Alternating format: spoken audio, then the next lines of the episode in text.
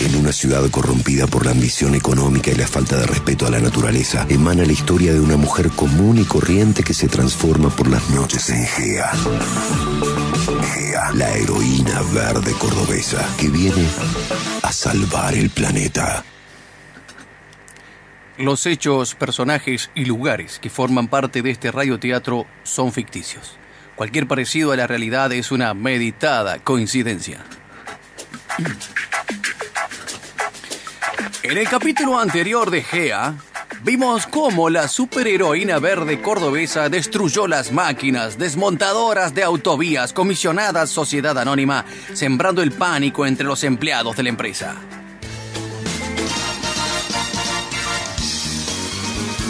Vámonos, Julia, vámonos, Julia, este mina está rompiendo todo, vámonos, la basta, hacemos la basta ya, vamos, vamos, piquemos, piquemos, piquemos.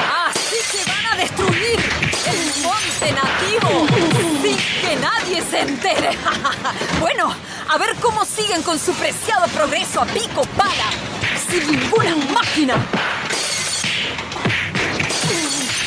La noticia no tardó en llegar de inmediato a los estratos más altos del poder político y económico cordobesístico. Todavía estaba festejando la exitosa imposición de la pandemia tecnológica que había frenado las protestas ecológicas en contra de la autovía.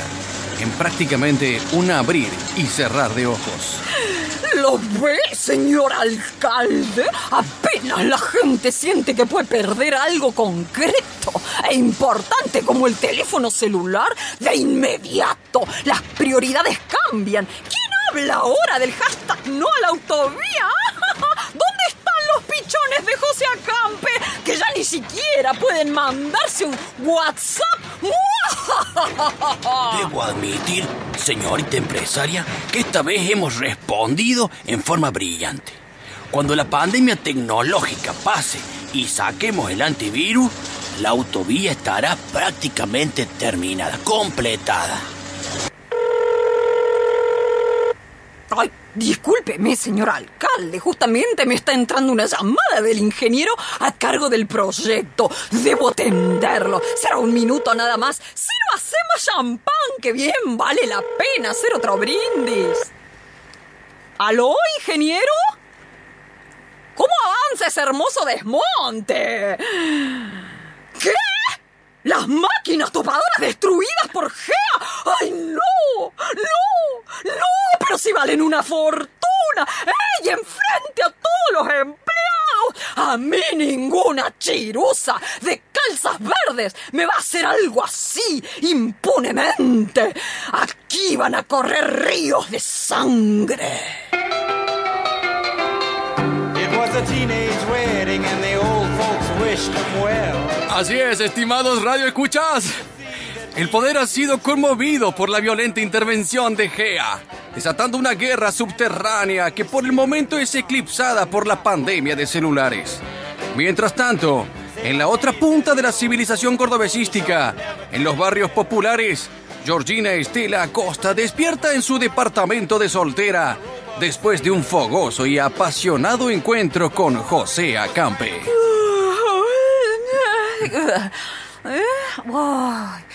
Ay, no sé qué estoy haciendo, Luni. Ay, no, mira, lo destrocé todo. Lo partí en mil pedazos. Miau. Sí, Luni, no, bueno, perdón, perdón, perdón, ya sé que te revoleé contra la ventana, pero bueno, fue un ataque incontenible de pasión. Trata de entenderme, Luni. Sí, sí, bueno, sí, ya sé que también destrocé las máquinas desmontadoras de autovías comisionadas, ya sé.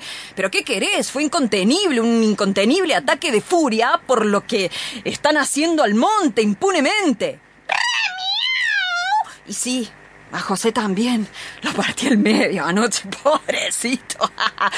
Va a dormir hasta pasado mañana. Es que anoche pasó de todo, Luni. Es como si en medio de mi vida tranquila, tímida y rutinaria, no sé, un huracán hubiera colado por la ventana y dejado dos patas para arriba. Necesito que alguien me guíe. Sí, sí, que alguien me guíe, que me, me dé un consejo, que me ayude a lidiar con tanto caos. La hipótesis Gaia, nombrada así por la diosa que personifica la tierra en la mitología griega, explica al planeta Tierra como un superorganismo vivo que busca estar en equilibrio. Y se vale de poderosos recursos cuando se siente en peligro, pero ¿quién ejerce ese poder? A veces un huracán, a veces un terremoto, a veces una pandemia, a veces una persona. Ay, mi hijita, mi hijita, cómo le he complicado la vida en este último tiempo, ¿no? Pero no se preocupe que esta noche, cuando llegue el sueño, voy a ser la guía que usted anda necesitando. Preguntas sin respuestas, estimados y estimadas radio escuchas. ¿De dónde viene el poder? ¿Cómo utilizarlo? No lo sabemos. Pero los que creen que el poder les pertenece eternamente, se equivocan. Conmigo no se juega. Yo le voy a demostrar a esa gea quién es la que manda en esta civilización. Yo le voy a hacer sentir el poder del dinero y el progreso en cada uno de sus estúpidos huesos ecologistas. Yo te voy a encontrar y te vas a arrepentir de haber nacido.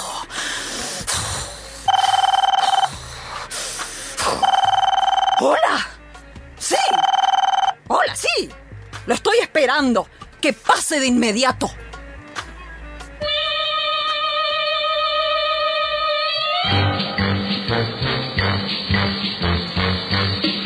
Bueno, lo hice venir. Lo hice venir porque me han asegurado que usted es el mejor detective de la civilización cordobesística y necesito averiguar algo que es de capital importancia en el futuro de mi empresa y de todos los ciudadanos de bien, claro está. Y le pagaré muy bien por esa información, señor James Cray. ¿Y, ¿Y, qué es lo que tengo que averiguar, señorita empresaria? Usted debe averiguar en el menor tiempo posible quién es Gea. ¿Y qué relación tiene con José Acampe? Mientras más rápido lo haga, más y mejor le pagaré. Ok, eh, ¿usted cree, usted cree, señorita empresaria, que esa Gea y ese José Acampe, ¿cómo decirlo? Mm, ah, mm, le pegan el perro mm, por las noches, se zamarrean la boa en la jungla salvaje, bueno, cabalgan cabalgan arriba del pony, aleteando sin descanso. ¡Ay, pero qué dice! Mire, señor Cray, sé que usted es un idiota. Y sé que está obsesionado con el sexo, pero también sé que es el mejor en su especialidad y que le encanta el dinero. Así que por favor no me haga perder el tiempo y tráigame respuestas y no preguntas que para eso yo le voy a pagar muy bien. Vaya, vaya, vaya, vaya, vaya con este empresario. Mm, está un poco alteradita la muchacha esta. Le haría falta alguien como yo, que le aceite los camarones eh, en agua tibia al atardecer. Alguien que le haga temblar la madriguera en, un sensual vaivén los, días feriados y, fiestas de guardar.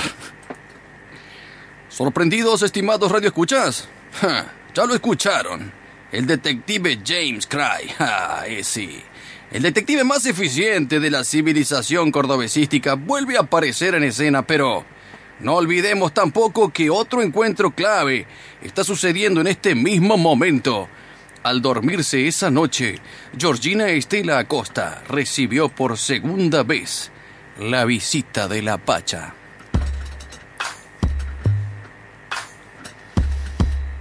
¿Cómo le va, mi hijita?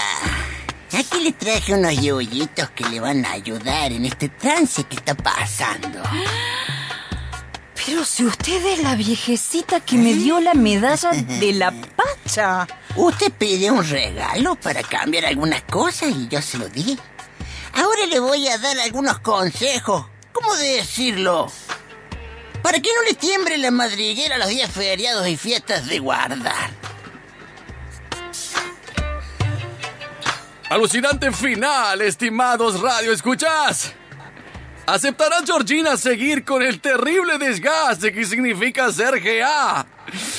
¿Podrá el poder empresarial vengar el golpe recibido? ¿Hasta cuándo va a dormir José Acampe, que este capítulo estuvo pintado al óleo? Todas estas preguntas y mucho más se revelarán en el próximo capítulo de GEA.